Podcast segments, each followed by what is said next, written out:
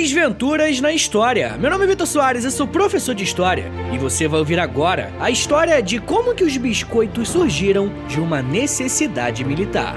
É um texto do Fábio Marton. Roda a vinheta e vamos pra história!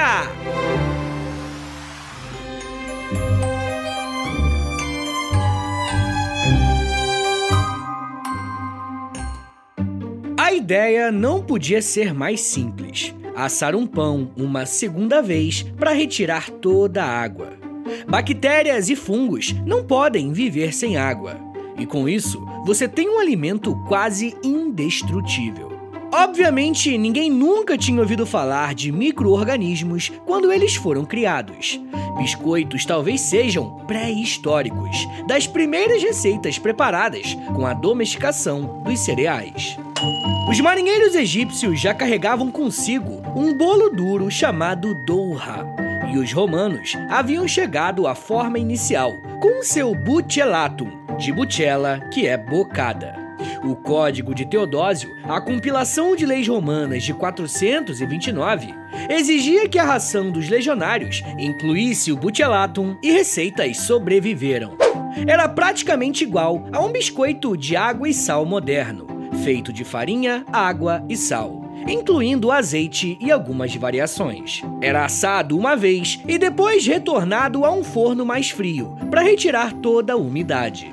Daí vem a palavra biscoito, do latim medieval biscotum, que é cozido duas vezes já era usada no tempo das cruzadas. Biscoitos, chamados já assim, estavam presentes nos navios que levaram os portugueses ao Brasil e aos confins da Ásia no século XVI. Era o combustível das grandes navegações.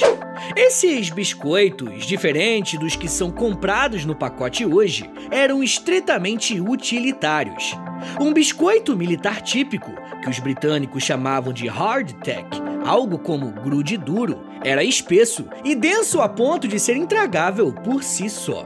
Literalmente, era possível quebrar os dentes neles. Os soldados então os amoleciam com água, sopa, chá e etc. Ou chupavam ao longo de horas. Foi no século XIX, com os processos industriais modernos, que os biscoitos caíram no gosto dos civis. Basicamente, como versões mais leves da dura ração de guerra, sem a capacidade de resistir tanto ou de quebrar os dentes. Não é exagero dizer que os biscoitos são para sempre. O youtuber Steve Thomas, que fez carreira provando rações militares guardadas por muitas décadas, bateu seu próprio recorde ao sobreviver a um biscoito da Guerra Civil Americana, assado em 1863. Segundo ele, tem gosto de naftalina e livro velho, mas comeu mesmo assim. Senhores, muito obrigado por terem vindo até aqui. Meu nome é Vitor Soares e sou professor de História e você acabou de ouvir o Desventuras na História. Me siga nas redes sociais, é arroba e segue a gente aí no Spotify também. Aí dá cinco estrelinhas aí, por favor, para ajudar o nosso trabalho. Tá bom, gente? Valeu!